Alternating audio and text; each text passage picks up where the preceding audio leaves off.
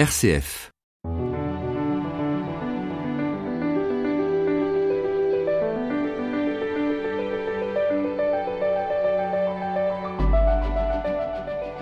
Il y a de l'irrésistible quand Jésus appelle une personne à le suivre, comme un air de grand large qui vient creuser en soi le désir de partir, d'oser rompre avec les habitudes et les ancrages routiniers.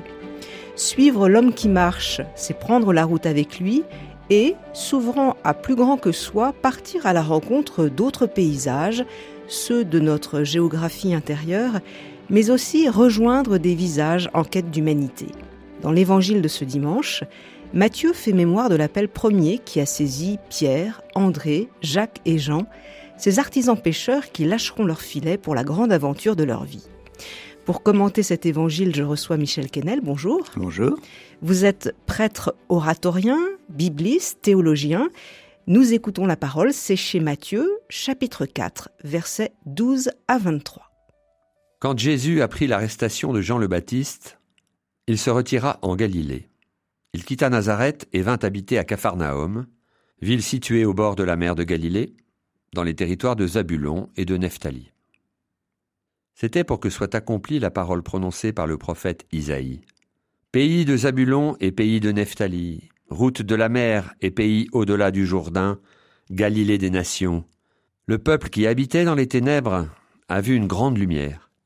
Sur ceux qui habitaient dans le pays et l'ombre de la mort, une lumière s'est levée. À partir de ce moment, Jésus commença à proclamer Convertissez-vous, car le royaume des cieux est tout proche. Comme il marchait le long de la mer de Galilée, il vit deux frères, Simon, appelé Pierre, et son frère André, qui jetaient leurs filets dans la mer, car c'étaient des pêcheurs. Jésus leur dit Venez à ma suite, et je vous ferai pêcheurs d'hommes. Aussitôt, laissant leurs filets, ils le suivirent. De là, il avança, et il vit deux autres frères, Jacques, fils de Zébédée, et son frère Jean, qui étaient dans la barque avec leur père en train de réparer les filets. Il les appela. Aussitôt, laissant la barque et leur père, ils le suivirent. Jésus parcourait toute la Galilée. Il enseignait dans leur synagogue, proclamait l'évangile du royaume, guérissait toute maladie et toute infirmité dans le peuple.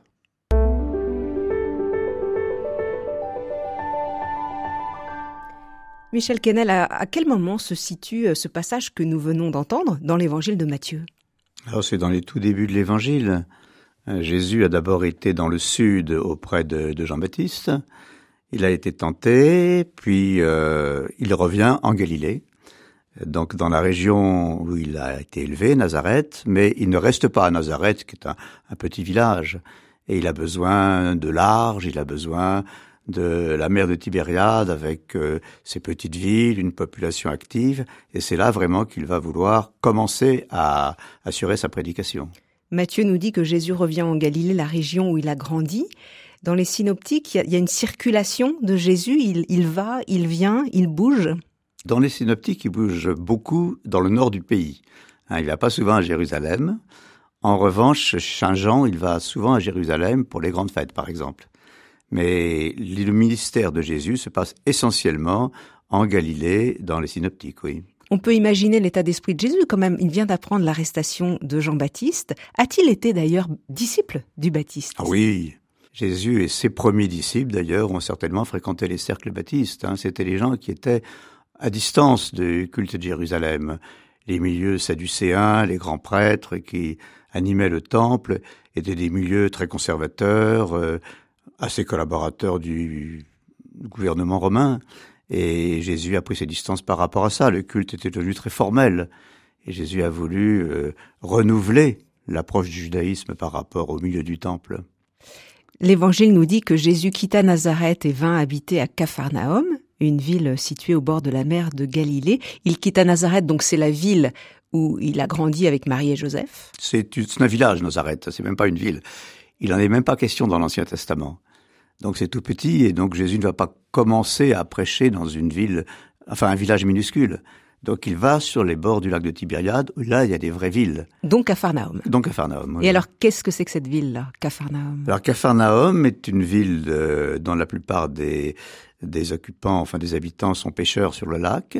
C'est aussi d'ailleurs un lieu où l'Empire romain avait un centre. Par exemple, lorsque Matthieu sera appelé un peu plus tard, Matthieu était douanier à Capharnaüm, il était collecteur des impôts. Il récoltait de l'argent. Il récoltait de l'argent. Et donc c'est un lieu où finalement l'Empire romain s'était implanté pour euh, justement contrôler un peu tout ce qui passait dans la région. Il est question des territoires de Zabulon et de Nephtali. De quoi s'agit-il? Ça ne parle pas beaucoup ce nom-là. Hein. Zabulon et Nephtali sont deux, deux, fils de Jacob, sont donc des territoires euh, qui étaient attribués au moment de la répartition de la terre d'Israël entre les tribus qui étaient autour du lac de Tibériade. Mais c'était des tribus tout à fait mineures. Aucun des deux, ni Zabulon ni Nephtali, ne sont fils de Rachel, par exemple, la femme préférée de, Jacob. Ce sont des filles de servantes Ce sont des filles. Alors non, euh, je crois que Zabulon est fils de Léa, donc la sœur aînée de Rachel. En revanche, Nephtali est fils de Bilha, une servante de Rachel. Et alors, qu'est-ce que ça veut dire ça? Alors ça veut dire que finalement Jésus a aussi voulu parler à des gens qui ne sont pas des gens appartenant à des tribus honorables. Déjà ce choix-là, ça veut dire qu'on va chez des gens relativement mal considérés dans le monde juif. D'abord tous les Galiléens l'étaient, puisque la terre de Galilée était une terre de passage, où il y avait beaucoup de païens qui circulaient, beaucoup de gens non juifs, donc on risquait toujours de côtoyer l'impureté, et finalement, c'est là que Jésus a envie d'être. Michel Kennel, nous regardons avec vous l'évangile de ce dimanche, chez Matthieu, chapitre 4, versets 12 à 23. Matthieu fait référence au livre d'Isaïe pour parler de la venue de Jésus. Pays de Zabulon et pays de Nephtali, route de la mer et pays au-delà du Jourdain, Galilée des nations, le peuple qui habitait dans les ténèbres a vu une grande lumière, sur ceux qui habitaient dans le pays de l'ombre et de la mort, une lumière s'est levée l'écriture de, ces évangiles finalement se fait dans le sillage de, de la grande écriture, de la tradition biblique, de l'alliance, de la première alliance? Matthieu aime beaucoup euh, montrer que les événements vécus par Jésus sont des événements qui prolongent euh, la première alliance. Ainsi s'accomplit ce qui avait été dit par le prophète. Très souvent, Matthieu écrit cela, surtout dans ses premiers chapitres. Et là, donc, il fait allusion à un passage d'Isaïe il se trouve que la terre de Zébulon et de avait été ravagée par l'Empire assyrien au 8e siècle avant notre ère. Et Isaïe annonce un renouveau pour ces gens-là. Et alors euh, Matthieu l'applique finalement à ce qui va se passer quand Jésus va arriver lui-même, prolongeant finalement ce que le prophète Isaïe avait annoncé. Matthieu nous dit qu'une fois en Galilée, Jésus commence à proclamer Convertissez-vous car le royaume des cieux est tout proche. Dans le Convertissez-vous, on peut penser à Jean-Baptiste. D'ailleurs, Jean-Baptiste a dit exactement la même chose chez Matthieu. Mais alors, est-ce que euh, il y a une différence dans la façon dont chacun, Jean-Baptiste d'un côté et Jésus de l'autre, pense la conversion? Je crois effectivement qu'il y a une différence. Le rite de Jean-Baptiste est un rite d'eau. Baptême de l'eau. annonçait quelqu'un qui célébrerait un rite tout à fait autre, avec euh, une conversion intérieure. Et alors, ce qui va être nouveau aussi euh, dans la prédication de Jésus, c'est que Jésus, c'est un peu plus tout loin dans le texte, va opérer des guérisons. Donc la prédication de Jésus, qui reprend celle de Jean-Baptiste, est associée aussi à des gestes qui montrent que les êtres humains sont destinés au bonheur, ne sont pas destinés à la maladie, ne sont pas destinés au mal, etc. Il y avait euh, une connotation de jugement dans les mots de Jean-Baptiste, avec des mots durs hein, parfois. Là, par contre, Jésus fait allusion au royaume des cieux qui est tout proche. Donc il y a une, tonalité un peu différente. Ah ben Jean-Baptiste avait aussi parlé du royaume des cieux. Mais euh, Jésus reprend exactement, les phrases sont les mêmes. Simplement, c'est l'action qui n'est pas la même. Et à travers l'action, en particulier les gestes de guérison, Matthieu va montrer que Jésus apporte une toute autre dimension que celle de Jean-Baptiste, qui était un rôle de pénitence. Il faut se retourner, il faut, faut vivre un, un retournement, il faut changer. Mais on n'est pas d'abord dans la pénitence et dans le... La repentance telle qu'elle pouvait être pensée dans la première alliance. Mais alors, le royaume des cieux, c'est quoi, euh, Michel Canel alors là, Quand Jésus parle du royaume des cieux. Je ne vais pas vous le définir parce que Jésus ne le définit jamais. Il en parle par des paraboles. Le royaume des cieux, c'est quand ceci se fait, quand ceci se fait, ou quand ceci ne se fait pas. Et généralement, c'est quand euh, le pardon se donne, quand on est capable d'offrir euh, sa vie. Et puis quand des choses bougent, par exemple, toutes les paraboles du royaume des cieux sur la germination, hein, la graine qui germe, euh, tout ce qui évolue, tout ce qui part finalement de très peu de choses et qui arrive à une dimension extraordinaire. C'est là que Jésus voit le royaume des cieux. Mais ne demandez pas de le définir. Jésus n'a jamais dit le royaume des cieux c'est. Il dit le royaume des cieux c'est comme. C'est comme. Et après, il y a des images. Et donc ça veut dire finalement que chacun a à s'approprier le royaume des cieux et à en faire ce qui lui correspond. Si on définissait trop, ça ferait que les personnes humaines, les, les personnes qui adhèrent au royaume, seraient tout un peu sur le même modèle. Et Jésus veut surtout pas de ça.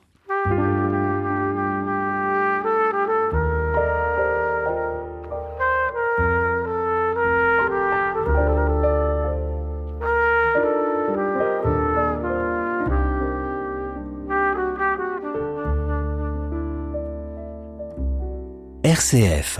Enfin une bonne nouvelle. Michel Canel, notre évangile euh, progresse. Il y a comme une sorte de focalisation sur Jésus, comme dans un film. On arrive à un gros plan, puisqu'on le voit qui marchait le long de la mer de Galilée. Alors Jésus marche, il vit deux frères, Simon appelé Pierre, et son frère André, qui jetaient leurs filets dans la mer car c'étaient des pêcheurs. On peut imaginer, dans les évangiles, c'est formidable pour ça, on peut vraiment hein, se projeter, regarder avec tous ses sens. Ah, c'est l'avantage d'un récit, si vous voulez, c'est que finalement, on nous donne quelque chose à voir. Et alors, ce type de récit, c'est d'ailleurs très semblable pour André et Pierre d'une part, et pour Jacques et Jean d'autre part. C'est quelque chose en quatre étapes. Jésus voit, il appelle, les autres laissent quelque chose, et ils suivent. Toujours cette même euh, répartition. Quatre, quatre mouvements, et beaucoup de récits de vocation d'ailleurs dans la Bible, y compris dans l'Ancien Testament, ressemblent à cela. Et alors, ce qui est très important, c'est le laisser. Parce que ça veut dire aussi que, en, suivant Jésus, on brûle ses vaisseaux d'une certaine façon. Et on ne reviendra pas en arrière. Tout retour, toute nostalgie, etc., est absolument contraire à la perspective du royaume. Alors revenons avec vous avec le, au texte. Euh, d'abord l'appel des deux premiers frères, Simon appelé Pierre et son frère André, ils jettent leurs filets dans la mer, ce sont des pêcheurs. Donc des hommes de la vie quotidienne, ce sont pas des gens qui sont au temple, euh, c'est pas des, religieux, c'est des gens ordinaires ah bah, finalement. tout à fait. Jésus ne s'est pas entouré de, de personnes euh, diplômées, repérées ou des, ou des grands esprits il a pris des gens ordinaires et il a été les chercher là où ils étaient. Et alors le voir est très important. Il vit deux frères. Le regard est premier, c'est lui en premier qui fait la démarche. Absolument, c'est lui, qui commence. Et puis il appelle, et après deux, gestes, hein, il laisse, il laisse leur filet, dans le cas d'André et de, et de Simon, et il suit. Et suivre, ça veut dire marcher derrière. Hein. C'est le mot suivre, j'ai oublié le grec marcher derrière. Jésus est à la tête et c'est un mouvement. Ils sont derrière lui. Michel Canel, euh, Jésus dit à Simon-Pierre et à André, Venez à ma suite, je vous ferai pêcheur d'hommes. Qu'est-ce que c'est que cette histoire de pêcheur d'hommes? Qu'est-ce que ça signifie? Alors c'est une image un peu complexe parce que si vous voulez, on peut avoir l'impression que quand on pêche, quand on pêche des gens, c'est comme si on pêchait des poissons. Et quand on pêche des poissons, on les fait mourir. Généralement. En général. Alors, faut pas oublier quand même que dans la mentalité juive de l'époque, l'eau est un lieu où on meurt. Ça symbolise le, mal, ah, les forces du mal. C'est un lieu de mort. Quand vous lisez Saint Paul, par exemple, vous êtes baptisé dans la mort du Christ, plongé. On étouffe quand il y a trop d'eau. Et alors finalement, Jésus, on sort les personnes du royaume euh, de la mort. Ah oui, alors le pécheur les retire finalement il les retire de, la mort. de là. Alors effectivement, toutes les images sont imparfaites. Les poissons, quand ils sont sortis, ils meurent les pêcheurs d'hommes, euh, ben, les hommes qui sont pêchés, non, ils sortent du monde du mal, mais ils meurent pas. Je vous ferai pêcheur d'hommes. Aussitôt, laissant leur filet, ils le suivirent. Il y a le aussitôt qui nous paraît un peu extraordinaire parce qu'on imagine la scène, euh, oulala, euh, du jour au lendemain comme ça et de l'instant à l'autre, quitter tout. Je pense, si vous voulez, que là, comment dirais-je, le aussitôt dit la radicalité de la réponse il est très peu vraisemblable que les choses se soient passées exactement comme c'est raconté là. D'ailleurs, quand vous lisez l'évangile de Jean, l'appel d'André et de Pierre se passe complètement autrement. Personne ne les forçait à suivre, mais ils ont perçu, finalement, à travers ce qu'ils avaient déjà connu de la personne de Jésus, ils ont perçu que c'était là une voie d'avenir, euh, et pour eux, et pour euh, le monde dans son ensemble.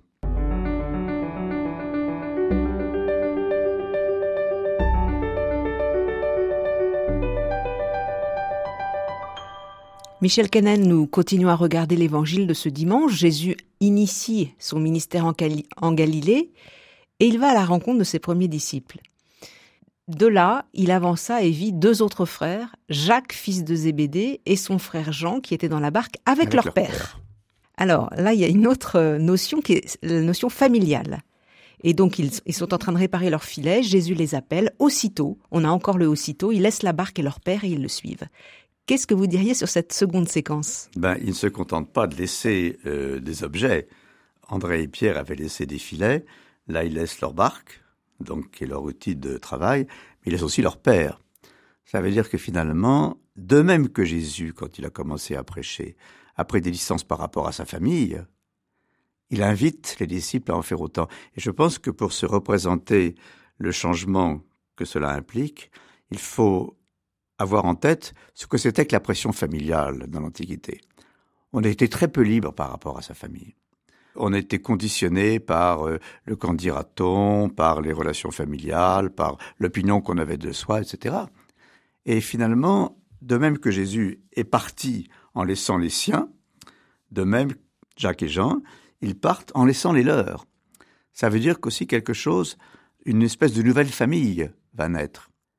On peut noter aussi que euh, Pierre, Jacques et Jean formeront un cercle très rapproché auprès de, de Jésus. Donc on les retrouve là, on les retrouvera au moment de la transfiguration et au moment de la prière à Gethsemane. Tout à fait. Donc ils sont là aussi dès le départ. D'ailleurs, assez curieux, c'est que le, pauvre André, si j'ose dire, qui fait partie des quatre premiers, n'est pas associé au trio Pierre, Jacques et Jean que l'on rencontrera dans les moments d'intimité plus tard. Et comment on l'explique ça alors? On l'explique pas. À la fin de cet évangile, Michel Kennel, euh, on nous dit que Jésus parcourt toute la Galilée, il enseigne dans les synagogues, il proclamait l'évangile du royaume, guérissait toute maladie et toute infirmité dans le peuple. Il enseignait dans leur synagogue. On a l'impression que là, il est dans un lieu synagogue, pourtant on peut l'imaginer aussi dehors, il rencontre les gens dans les campagnes, dans les villages. Donc il y a, cette double, euh, double apostolat de, Jésus? il a, Jésus a prêché dans différents lieux. Il a effectivement, je crois, prêché euh, en plein air ou dans des maisons. Par exemple, dans la maison de Matthieu, après l'appel de Matthieu, il s'y installe, il prennent un repas et il, communique ce qu'il a à leur dire. Mais Jésus a prêché aussi dans plein air et il a aussi prêché dans les synagogues. Et on le reverra d'ailleurs quand il reviendra à Nazareth un peu plus tard. Comme il a commencé à avoir un peu de notoriété, on lui donne la parole au moment de l'homélie. Et la qualité de sa prédication étonne tout le monde, puisqu'il pensait connaître l'enfant de Nazareth, et en fait, l'enfant de Nazareth dit des choses tout à fait inattendues par rapport à ce qu'on savait de lui. Mais c'était un, rabbin, ce, Jésus, ou pas alors? Non, je pense qu'il n'avait pas de formation rabbinique du tout. D'abord, le mot rabbin est un mot qui convient plus tard. on l'appelle rabbi quelquefois.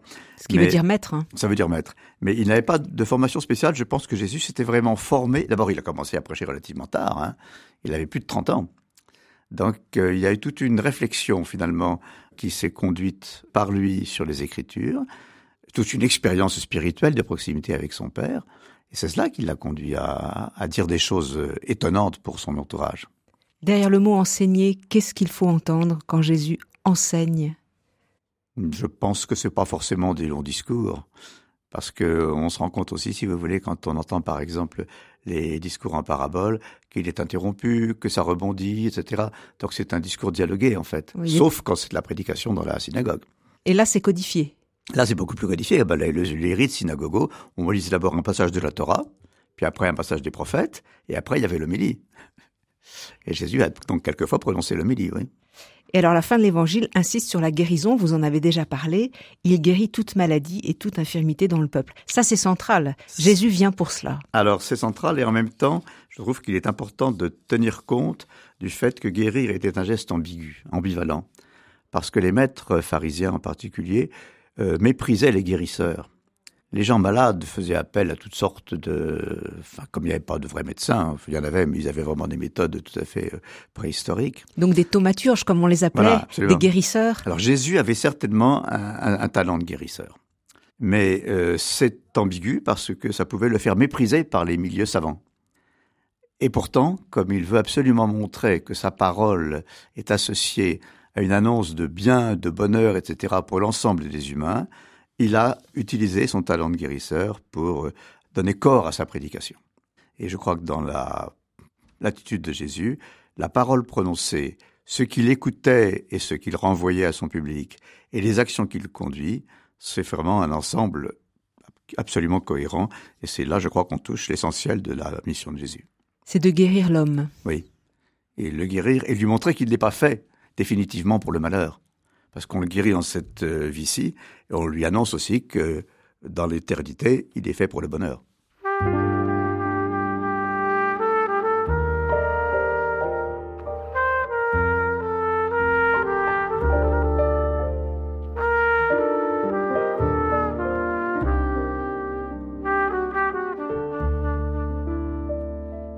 Enfin une bonne nouvelle, Béatrice Soltner.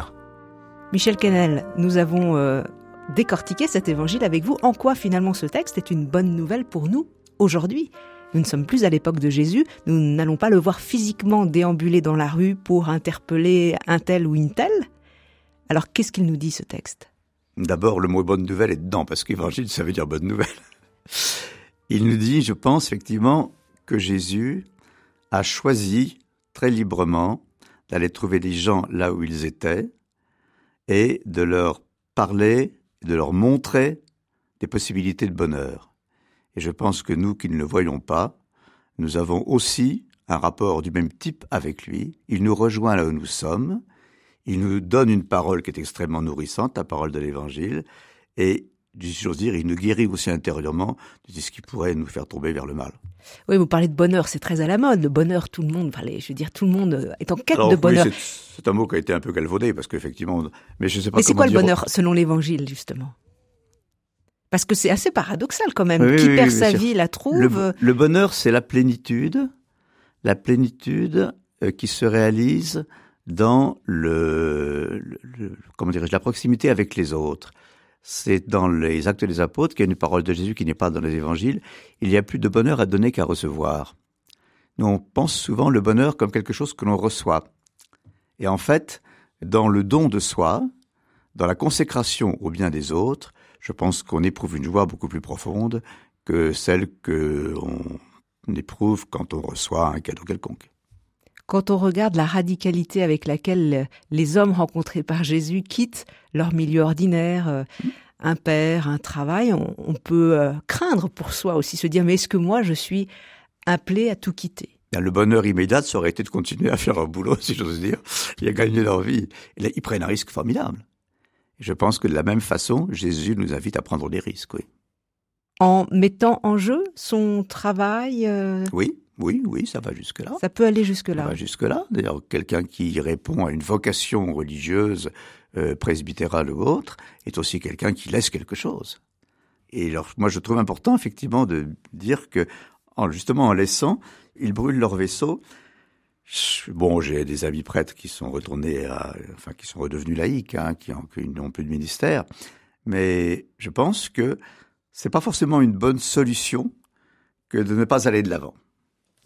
Et Jésus nous donne la possibilité de faire un pas, mais il faut oser sans savoir forcément ce ah qui ben, va se passer. On, ne sait, pas. On ne sait absolument pas ce qui va se passer. Mais dans la vie courante, on ne sait pas non plus. Est-ce que demain je serai encore en bonne santé? J'en sais rien. Et qu'est-ce qu'on me demandera de faire demain? Je ne sais pas non plus.